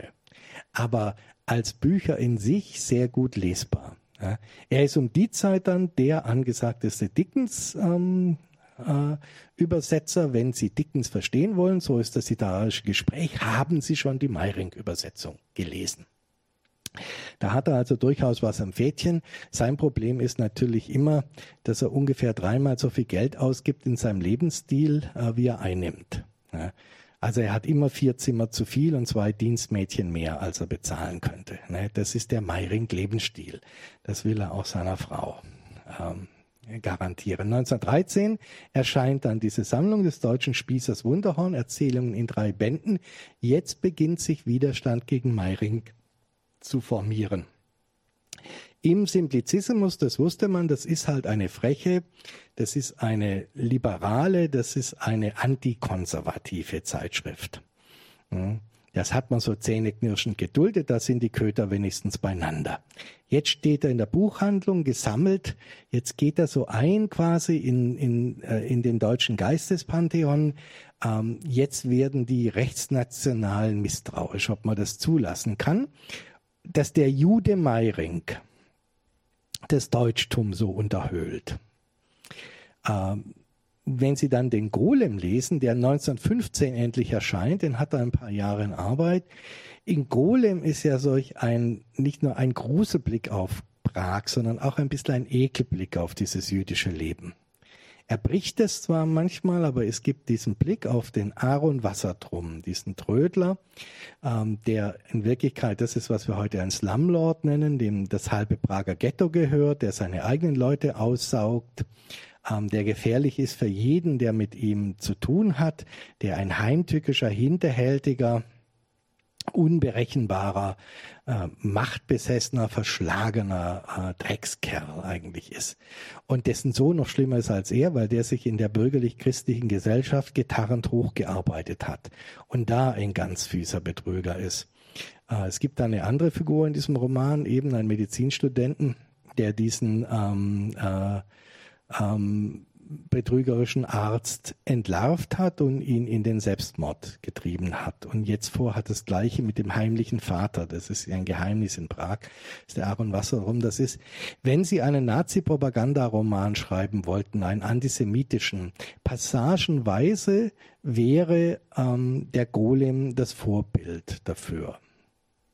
Meiring ist sich dessen wahrscheinlich gar nicht bewusst. Er würde sagen, ich beschreibe doch nur den Einzelfall. Solche Typen gibt es und die gibt es natürlich und da hätte er ein Argument. Aber man liest es trotzdem mit einem gewissen Grusel. So wie man zum Beispiel mit einem gewissen Grusel liest, dass da mehrere sehr junge Frauen auftauchen, die alle große erotische Faszination ausüben. Und auch eine Frau, die schon etwas älter ist, wenn man den Roman richtig liest, ist klar, dass die große erotische Faszination, die sie auf einen Mann ausübt, begonnen hat, als sie quasi ein Kind war. Da ist auch so was Komisches drin, was wir heute anders sehen. Aber man kommt jetzt nicht auf die Idee, dass äh, der Gustav Meiring ein jüdischer Autor sein könnte. Aber das geht nun um und ähm, das wird ihm noch Probleme verschaffen. Vorerst aber ist er erstmal erfolgreich. Der Golem ist ein richtig erfolgreiches Buch. Es gibt zwar im Hintergrund einen Streit, ein paar Verlage oder Verlagslektoren, er hat ihn ja verschiedenen Verlagen angeboten, äh, sagen, oh weia, was hat der Meiring da geliefert? Roman kann er gar nicht. Ne? Das wäre ja kaum in den Markt zu bringen. Aber er hat auch Fürsprecher. Und der neue Verlagschef bei seinem Verlag Kurt Wolf, wo er erscheinen wird, probiert bei ihm erstmals eine breite, neue, aggressive Werbestrategie aus. Die Gegner sagen, das ist jetzt ein Pyrrhussieg.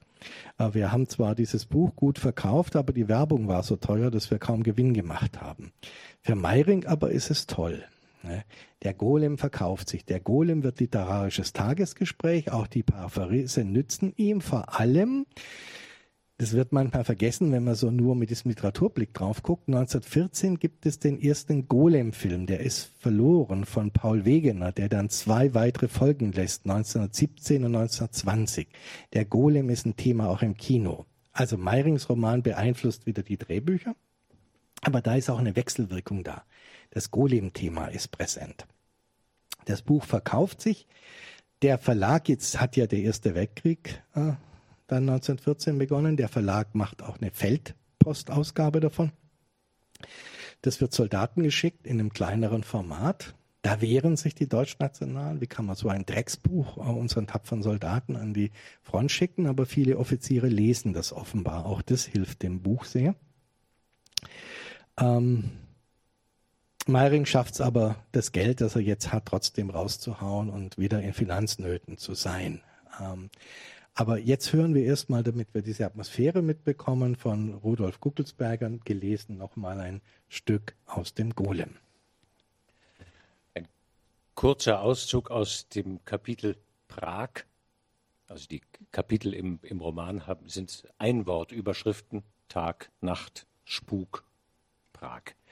Und da ähm, beschreibt Meiring eben, wie der Hauptprotagonist Athanasius Pernat durch das alte Judenviertel Prag streift. Und da gibt es Formulierungen, die fast wortgleich aus dem Dr. Cinderella übernommen sind.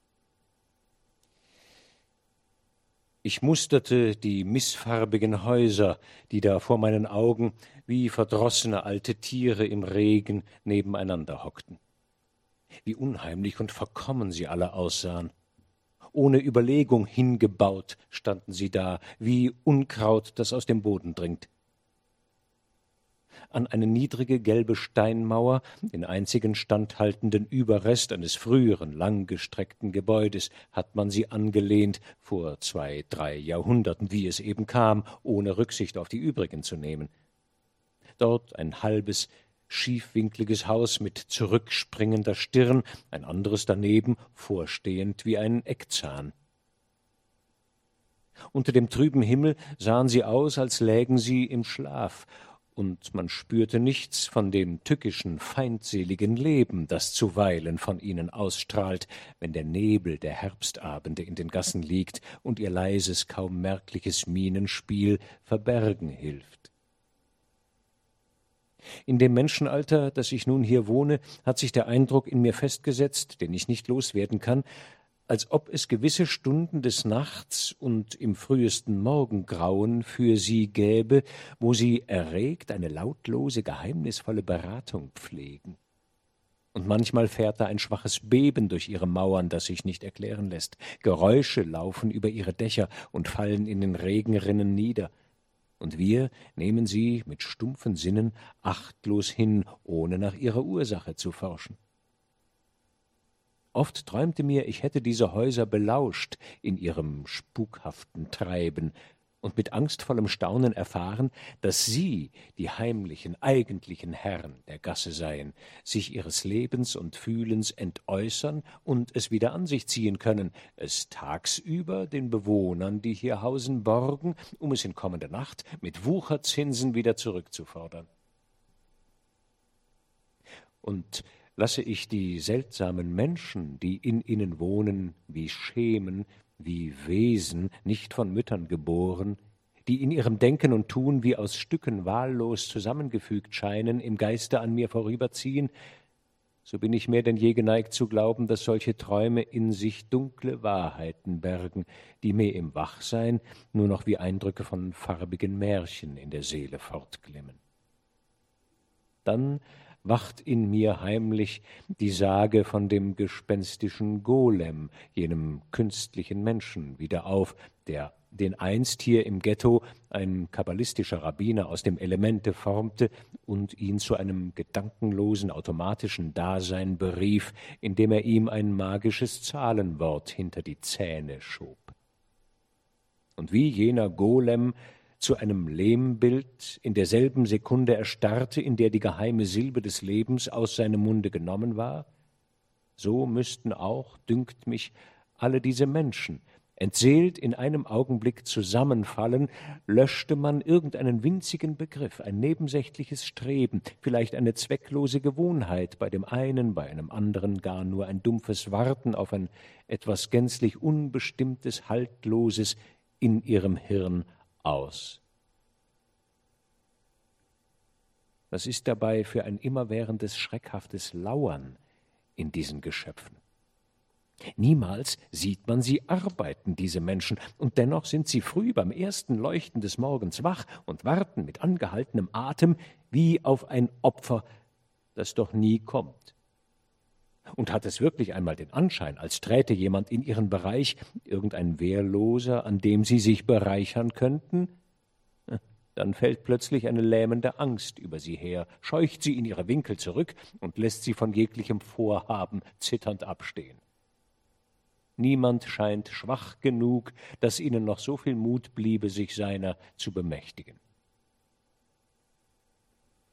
Entartete, zahnlose Raubtiere, von denen die Kraft und die Waffe genommen ist, sagte Charusek zögernd und sah mich an. Wie konnte er wissen, woran ich gerade dachte?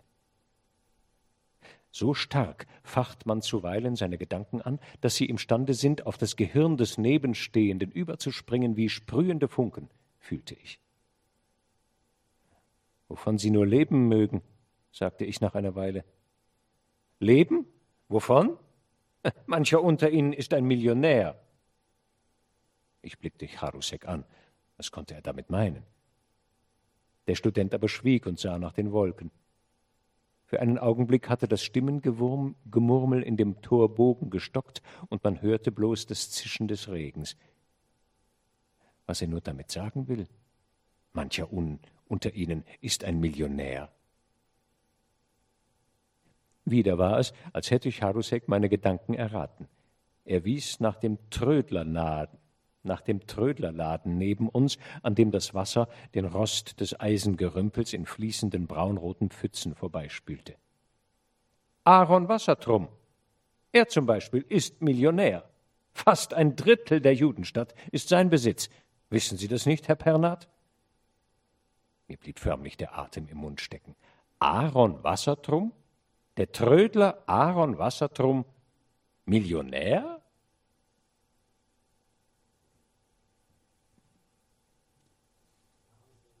von diesem fiesen Blick auf die Stadt ähm, wieder ein Mensch den schlechtestmöglichen ähm, Blickwinkel wählt auf dieses Leben der armen und kleinen Leute in Prag. Ähm, das ist ein historisches Foto und ganz oft wieder abgebildet ist, eben, das solch einen Trödelladen zeigt. Ähm, tatsächlich aber war das natürlich eine heruntergekommene Altstadt. Ähm, es war ein armes Leben, aber das ist ja das Typische, die armen Leute noch dafür zu denunzieren, dass sie in Armut leben, dass es da dann dreckiger ist, ähm, dass der Lebenskampf härter ist. Ähm, die Geschichte ganz kurz vom Golem ist ja die, dass ein Mann da äh, in einen Traum verfällt. Hm. Die Jetztzeit des Schreibens, also 1913 ungefähr, ist die Jetztzeit des Romans. Ähm, und der Erzähler wird dann eben einschlafen und träumen. Und im Traum erwacht er quasi. Ne? Er erwacht zu einem neuen Leben etliche Jahrzehnte zurück in Prag, im Judenviertel, wo er der Gemmenschneider Athanasius Pernat ist. Ähm, dass ein anderer in einem drinsteckt, ist auch so ein Meiring-Thema. Und aus diesem anderen, der in ihm drinsteckt, aus diesem Athanasius Pernat, tritt dann wieder ein anderer hervor, nämlich der Doppelgänger quasi des Athanasius Pernat.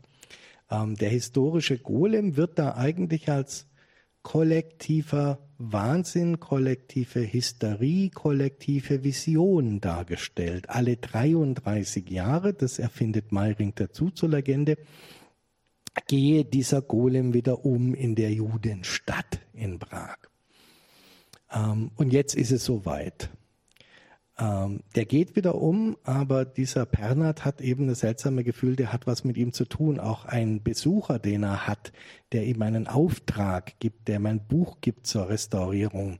Ne, von dem ist er überzeugt, dass er eigentlich der Golem gewesen, der da bei ihm vorbeikam. Und er sucht nun diesen Golem und als er etwas findet, was er für den Geist des Golems, für die Manifestation dieses Golems hält, nämlich eine Spielkarte, tritt aus der Spielkarte wieder ein Wesen hervor, das eigentlich sein eigener bedrohlicher Doppelgänger ist. Solche Dinge passieren da drin. Es ist ein sehr uneinheitlicher Roman, ähm, faszinierend uneinheitlich, muss man sagen, der also einerseits so ein überhöhtes ähm, atmosphärisches Stadtbild von Prag liefert, der eine Kriminalgeschichte liefert äh, und der eine, eine alte Legende ähm, neu aufarbeitet und der eben Meiringsche esoterische Philosophie fast wie im Fieber verbreitet. Das geht alles nicht richtig zusammen, wie die zeitgenössischen Kritiker, die das Buch nicht so mögen, sagen.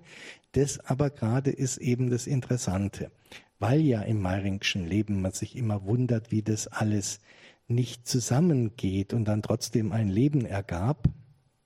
Und auch da ergibt es einen Roman, der daraus eigentlich seine Faszinationskraft bezieht. Ähm,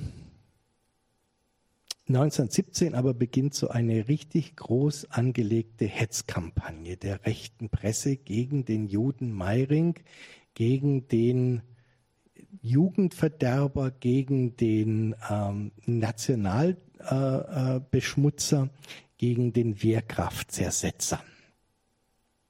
Das ist ungefähr der Ton, ist nur ein Zitat. Albert Zimmermann, der liefert den Eröffnungsschuss dieser Kampagne, beziehungsweise dessen Text wird dann in Zeitung um Zeitung nachgedruckt. Meiring wird einer der geschicktesten und gefährlichsten Gegner des deutschen, des völkischen Gedankens sein. Also der weist quasi voraus. Dem ist bereits klar 1917, dass da noch eine nationale Erhebung kommen wird, dass es noch viel rechtsradikaler werden soll, als er jetzt schon ist. Dem sie da mit Freuden entgegen und er glaubt, Meiring sei eine der Kräfte, die dem entgegenstehen könnten als Jugendverderber. Er wird Tausende und Abertausende so beeinflussen und verderben, wie es Heine getan hat. Also ein schöneres Lob kann es eigentlich in der deutschen Literatur ja nicht geben, dass man sagt, du bist genauso ein Verderber wie der Heinrich Heine. Aber äh, das hat zur Folge, dass seine Heimatzeitung, er lebt inzwischen in Starnberg, ihn quasi als Schande der Stadt ähm, äh, beschimpft und dass es Aufzüge gibt vor seinem Haus und dass sein Haus mit Steinen beworfen wird und so. Also da, äh, es wird eine sehr bedrohliche Situation für den äh, Autor Meiring. Ähm, der Golem alleine wird ihn da nicht retten. Ne? Die Verkaufszahlen gehen dann irgendwann runter. Wir hören noch einen kleinen Ausschnitt aus dem Golem. Ah, Rudolf Rudelsberger, bitte. Den wir ausgesucht haben, im Grunde so als Parallele zu dem äh, Spaziergang durch das alte Judenviertel. Hier äh, geht Athanasius Pernat auf der Kleinseite ähm, durch das Viertel, in das Prag-Touristen heute natürlich unbedingt auch besuchen müssen, durch die Goldmachergasse.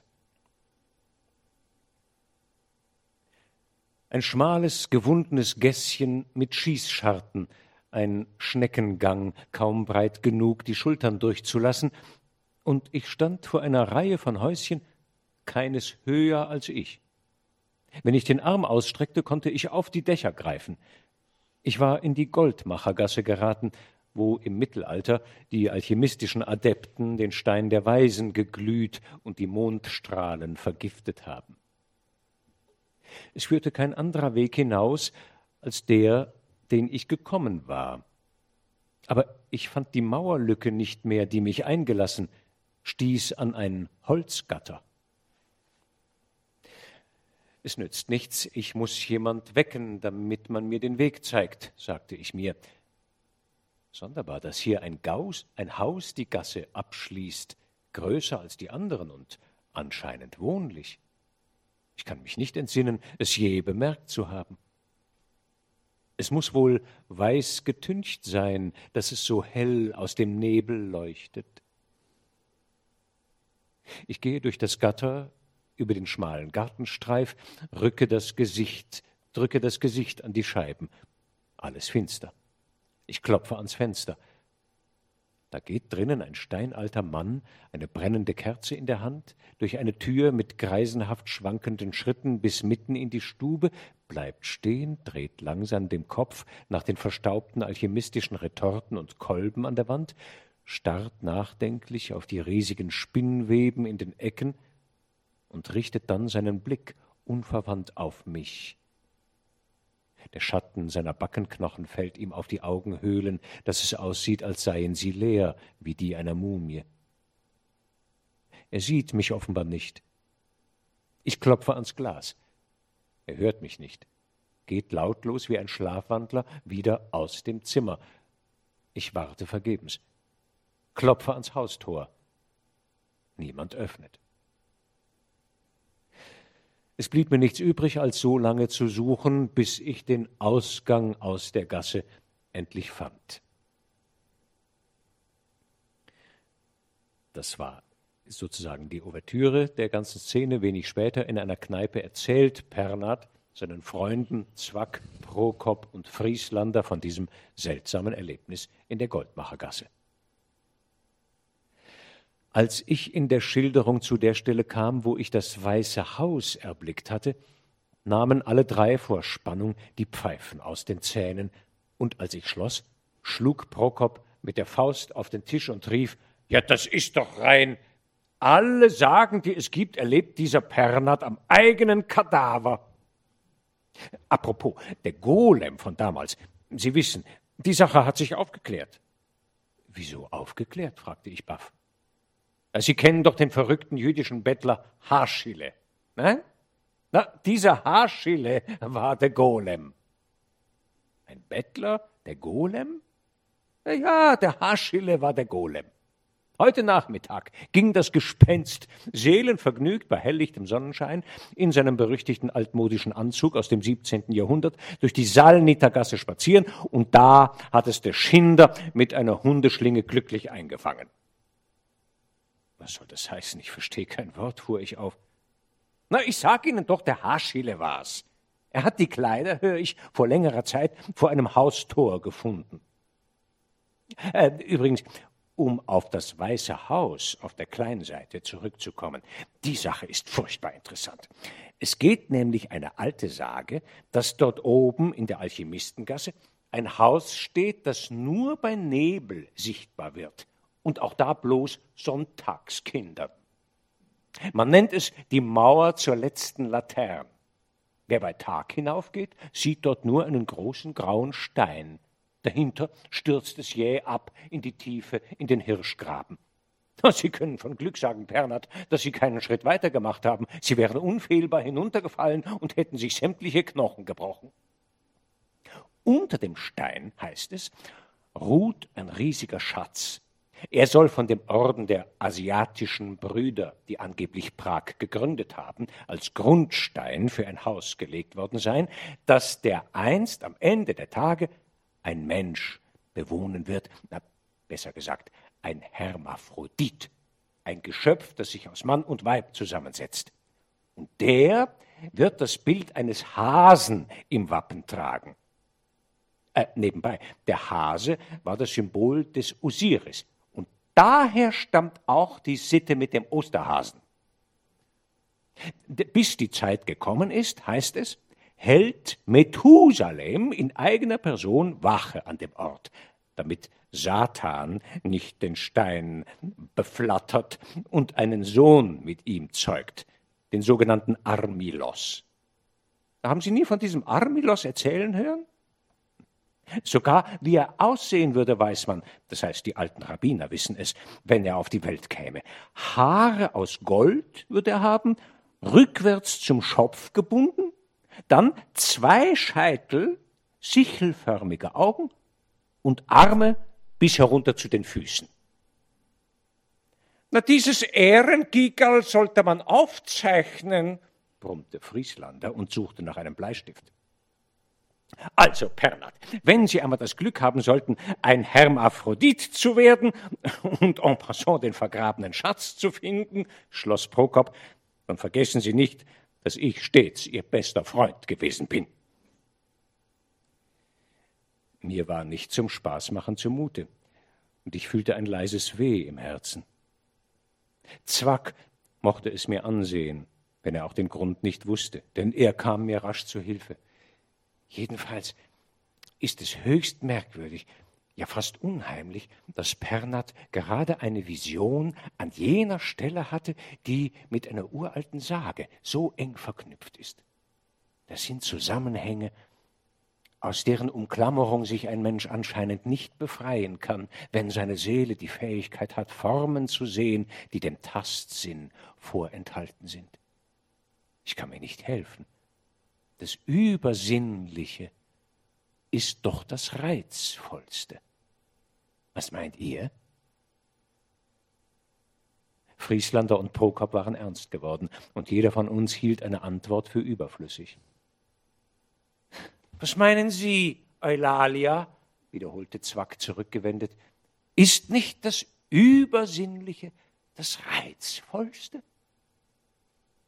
Die alte Kellnerin kratzte sich mit der Stricknadel am Kopf, seufzte, errötete und sagte, aber gehen Sie, Sie sind mir ja ein Schlimmer. Wunderbar, vielen Dank. Ähm, ja. Und da haben Sie jetzt auch wieder den ganzen Meiring. Wie er im einen Moment diesen Kernsatz für sich, das Übersinnliche das Reizvollste, den er ernst meint und es dann ironisiert. Zugleich sich ein bisschen lustig macht über die, die zu stumpfsinnig sind, das zu begreifen, aber es doch auch ironisiert und so eine andere Perspektive und Ebene reinbringt. Und er hat halt das, was er so nie mehr haben wird. Er hat eigene Prag-Erfahrungen, sein eigenes Prag-Erleben, den Haschile zum Beispiel gab es ne, als Figur. Er hat die vorhandenen Prag-Legenden und die vorhandene Prag-Atmosphäre und sein eigenes esoterisches Denken. Das packt er zusammen zu diesem Roman. So glücklich gibt es das halt nie mehr. Ähm, er schreibt jetzt, er hat ein paar Jahre herumgekämpft mit dem Golem. Und er war sich nicht sicher, ob er einen Roman schreiben kann, so wenig wie sich die Leute in den Verlagen sicher waren, ob der Erzählungsmeister Meiring einen Roman hinbringt. Aber jetzt, der erscheint Ende 1915, in den letzten Tagen 1915, also ist eigentlich im Frühjahr 1916 der heiße Scheiß in den Buchhandlungen, wie man heute sagen würde, der Golem. Und Ende 1916 erscheint schon das grüne Gesicht, der nächste Roman von Meiring. Jetzt merken Sie, es geht ums Geld. Da hat er es nochmal hinbekommen. 1917 erscheint dann schon der Roman Walpurgis Nacht. Wenn Sie was Zweites lesen möchten von Meiring, nach ähm, oder was Drittes, wenn Sie Erzählungen gelesen haben und den Golem, würde ich die Walpurgisnacht empfehlen. Da geht es um den böhmischen Freiheitskampf. Das ist noch sehr interessant, wenn auch uneben. Ähm, die anderen Sachen, ne, Romane, für und Wider gibt's da. Aber was jetzt auch erscheint, ist eine Ausgabe gesammelte Werke. Natürlich, der Verlag will Geld machen, äh, Meiring will dringend Geld machen. Das Besondere ist, Meiring ist so angegriffen worden. Er steht so im Fokus, also quasi auch auf der Straße verprügelt zu werden. Das fordern ja manche dieser Autoren. Ja, man soll ihn nicht gleich totschlagen, aber eine Tracht Prügel täte ihm gut. So steht's in den rechten Zeitungen, ähm, dass er sich selbst zensiert. Diese gesammelten Werke von Meyring, die jetzt erscheinen, da sind einige Erzählungen nicht mehr drin, die in des deutschen Spießers Wunderhorn drin waren und das noch vorhandene schreibt er um und entschärft es. Also selbst. Ne? Das will zwar auch der Verlag ne, und sagt, das ist besser so, dass wir in nichts reinkommen, aber er ist da auch willig dabei. Also es wird nicht von fremder Hand redigiert, wie manchmal zu lesen ist. Vielleicht im einen oder anderen Fall, dass noch was weggestrichen wird, aber die Hauptarbeit dieser Entschärfung nimmt er selber vor, um sich am Markt und in der Gesellschaft zu halten. Und jetzt eine ganz tolle Wolte nochmal. 1917 ist einerseits der Höhepunkt dieser Hetzkampagne gegen ihn und zugleich meldet sich mitten im Ersten Weltkrieg das Auswärtige Amt bei ihm mit einem Vorschlag. Ähm, der deutsche Generalstab und die deutsche Führung ist durchaus propagandabewusst. Wir denken immer an Grabenkrieg. Nein, die wussten auch, sie führen einen Informationskrieg und das Ausland macht rabiat wirkungsvolle Propaganda gegen Deutschland und Österreich-Ungarn. Das fällt ja ganz leicht. Die Hunnen mit ihren Pickelhelmen, ihrem Militarismus, ihrem Stechschritt, diese Kampfmaschinen, die keine richtigen Menschen sind, sondern diese Mordmaschinen, Untertanen, hm, das zieht. Ne? Also gerade auch diese Kindermordpropaganda, die Deutschen hätten in Belgien reihenweise Kinder abgeschlachtet und so. Da gibt es wirklich Gräuelgeschichten, die damals als Wahrheit gelten, die eben nicht wahr sind.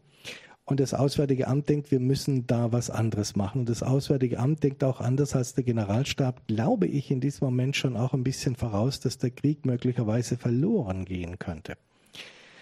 Aber egal, ob sie auch nun auf Sieg spielen, sie möchten nämlich, dass dargestellt wird, dass die Deutschen unschuldig sind am Ersten Weltkrieg, dass der Erste Weltkrieg eine Intrige dunkler internationaler Kreise ist, in dem Fall sagen jetzt aber nicht der Juden, sondern der Freimaurer. Die Freimaurer im Ausland, in England, Frankreich und Italien, haben die Strippen gezogen und haben uns hineingeritten in den Ersten Weltkrieg. Das müsste man mal darstellen. Meiring, Sie sind der richtige Mann, das zu tun. Und auf die Frage, warum denn ausgerechnet Meiring, der gerade angegriffen wird als Undeutscher und der nicht richtig beim Krieg dabei ist, weil er als so kritischer Mann eben die Glaubwürdigkeit hätte. Wenn er das schreiben würde, würde das im In- und Ausland geglaubt werden. Und Meiring braucht dringend Geld und er braucht auch Versöhnung mit diesem Land. Er nimmt diesen Auftrag an. Und jetzt liest man manchmal, er hätte ihn nur angenommen, um ihn zu verschleppen, um das Schlimmste zu verhindern, vielleicht sogar um sich lustig zu machen in einem fertigen Roman über seine Auftraggeber. Darum hätte man ihm diesen Auftrag auch entzogen. Das ist wahrscheinlich Wunschdenken, genau weiß man es nicht, aber es gibt keinerlei Belege für eine subversive Aktion von Meiring. Und es gibt eben die lange Tradition von Meiring, ewig zu brauchen, bis er was fertig hat und es ein paar Mal umzuarbeiten. Dass dieser Meiring nicht innerhalb von vier oder fünf Monaten dieses fertige Propagandabuch liefert, ist ganz klar. Das hat nichts mit Verschleppen zu tun. Dass aber das Auswärtige Amt in diesem sich ja immer verschlimmernden äh, Ersten Weltkrieg äh, drängt, dass das Ding jetzt bitte bald kommen möge ist auch klar. Wenn denen vier, fünf Mal gesagt wurde, es ist fast schon in der Post, ich bin fertig, ich muss praktisch nur noch anfangen damit, ähm, dann ähm, äh, entziehen die eben den Auftrag wieder. Das passiert dann. Und dass es eben nicht im Streit passiert ist, kann man, glaube ich, daran äh, ablesen, dass es dann übergeht in was anderes, weil sie denken, na ja, er ist wohl nicht der richtige Mann für diesen Text, den müssten wir von jemand anderem schreiben lassen, aber sie versuchen Filmprojekte mit ihm. Ist ja auch so, dass die UFA, also diese große deutsche Filmgesellschaft, ist eine Gründung des Militärs im Ersten Weltkrieg. Sie wollen eine deutsche propagandistisch gut aufgestellte Filmindustrie. Sie sagen, das Ausland kann das viel besser als wir. Mit unseren paar manufakturartigen Filmherstellern, die ihre Kunstfilme machen, klappt das nicht. Wir brauchen jetzt was richtig gut aufgestelltes. Die Militärs heben die Ufer aus der Taufe im Ersten Weltkrieg, um eine Propagandamaschine zu haben. Also die haben ein Verständnis von Film als Waffe. Und da soll Meiring auch schreiben, das macht er auch offenbar, aber es wird halt wieder nix. Ne? Ähm, vor allem ist dann der Krieg zu Ende. Hm, ja, ähm, wenn der, ja, wer weiß, ob nicht doch noch was aus diesen Filmprojekten geworden wäre. In der Nachkriegszeit, er muss einfach arbeiten, dauert es ein bisschen. 1921 erscheint dann sein letzter selbstgeschriebener Roman, vielleicht sein schwächster, der weiße Dominikaner.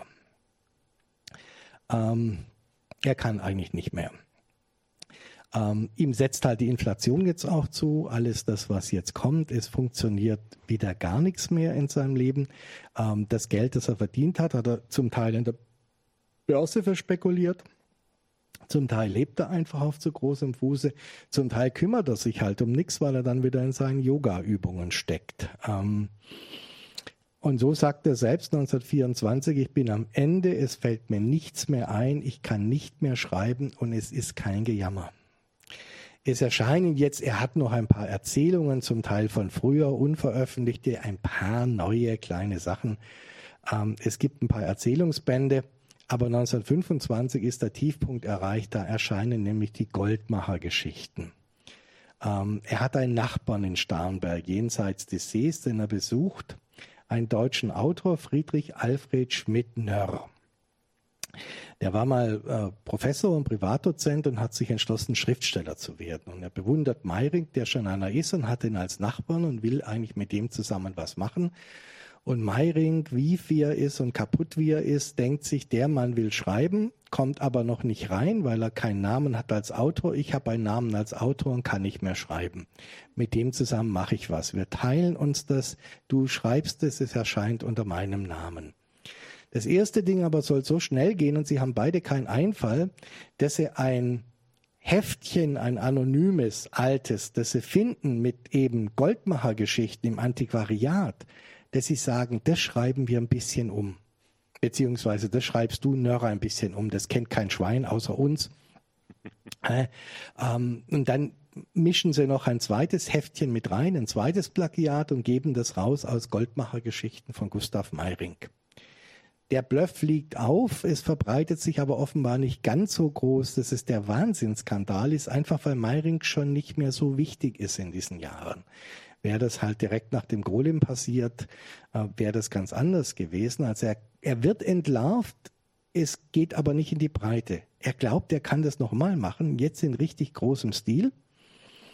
Ähm, zusammen mit Schmidt-Nörr entwirft er einen ganzen Roman. Was sein Anteil daran ist, bleibt strittig. Hartmut Binder mit dem, was er recherchiert hat, geht stark davon aus, dass er eigentlich außer ein bisschen dreinzureden nichts gemacht hat an diesem Roman. Es ist ein Roman, der Engel vom westlichen Fenster, der so gut wie ganz von dem Friedrich Alfred Schmidt-Nörre geschrieben ist, den Sie aber heute noch finden eben unter dem Autorennamen Gustav Meiring, wie er damals erschien. Und wenn Sie in die Wikipedia reingucken, bei Friedrich Alfred Schmidt-Nörr, der einen Eintrag hat und der dann später viel geschrieben hat, da taucht der Engel vom westlichen Fenster nicht auf als Werk. Ähm, ich empfehle Ihnen aber nicht, dieses Buch äh, zu lesen. Ähm, es sind dann traurige letzte Jahre, die Maring eben macht. Er muss mehrfach umziehen, sich immer verkleinern, ne, aus Finanznot. Äh, sein Sohn hat einen schweren Skiunfall und äh, ist danach so eingeschränkt, dass er sagt, so will er nicht leben und sich selbst umbringt. Und zwar im gleichen Alter. Das sieht Meiring wieder als Zeichen, in dem Meiring sich beinahe umgebracht hätte, wenn ihm nicht sein Führer erschienen wäre mit dem Zettelchen, das unter der Tür durchgesteckt wird. Aber bis zum Schluss ist er also der Meinung, er findet neue Pfade zu einem höheren Leben, stirbt am 4. Dezember 1932 in Starnberg. Ähm, die Nazis, die Teutobolde, ne, wie er diese Deutschnationalen nennt, verbieten dann seine Bücher tatsächlich, ähm, was ihm zur Ehre gereicht. Ne. Da auch die glauben, der Jude Meiring ne, solle aus der deutschen Literatur getilgt werden. Ähm, der Golem selber ist heute noch, das ist ja so ein klein bisschen ein Zeichen für, für Nachleben, für Literarisches. Der Golem ist anders als viele andere Bücher von damals heute noch was wert im Antiquariat. Der kostet immer noch Geld. Zum Teil, weil es schön illustrierte Ausgaben davon gibt, zum Teil aber eben, weil sich da diese Dinge verdichten. Prag, Okkultismus, jüdische Legende, ne, ein Autor, von dem man immer irgendwie glaubt, er hätte mehr gewusst als andere. Auch dass da Alchemie vorkommt, das hat er auch betrieben. Meiring hat auch Metalle umgeschmolzen und alte alchemistische Werke gelesen und hat immer überlegt, ob er es nicht doch irgendwie auch mal schaffen werde, erst viel Gold und dann den Stein der Weißen zu schmelzen. Aber wer ihn besucht hat und aus anderen Verhältnissen kam und wem er dann Dinge erzählt hat über Alchemie, muss man ja auch im Gedächtnis dann behalten der hat natürlich eine gute Anekdote, wenn er heimkommt und sagt, der Meiring versucht Gold zu machen. Vielleicht waren es ernsthaftere alchemistische Beschäftigungen. Vielleicht hat er nicht versucht, seine Finanznot aufzubessern, dadurch, dass er viel Geld beim Apotheker lässt und sich alle möglichen Sachen kauft, die er dann in Tiegelchen umschmelzt und noch die teuren alchemistischen Bücher antiquarisch erwirbt. Wir wissen es nicht genau, wir wissen nur, dass sein Leben eben eines voller Widersprüche war und wenn Sie ihn lesen, das ist das Interessante wirklich an Meiring, ähm, dass Sie ihn nicht zu greifen kriegen. Je mehr Sie über Meiring wissen wollen, desto mehr ist er das Stück Seife, das Sie ganz fest pressen wollen. Wenn Sie es flach auf der Hand liegen lassen, haben Sie es gut in der Hand. Wenn Sie fest zufassen, flutscht es Ihnen raus. Das ist Gustav Meiring. Ich danke Ihnen sehr fürs Kommen. Ich danke Rudolf Gugelsberger für die tolle Lesung. Ich wünsche Ihnen viel Vergnügen mit Meiring-Entdeckungen und einen guten Heimweg. Danke.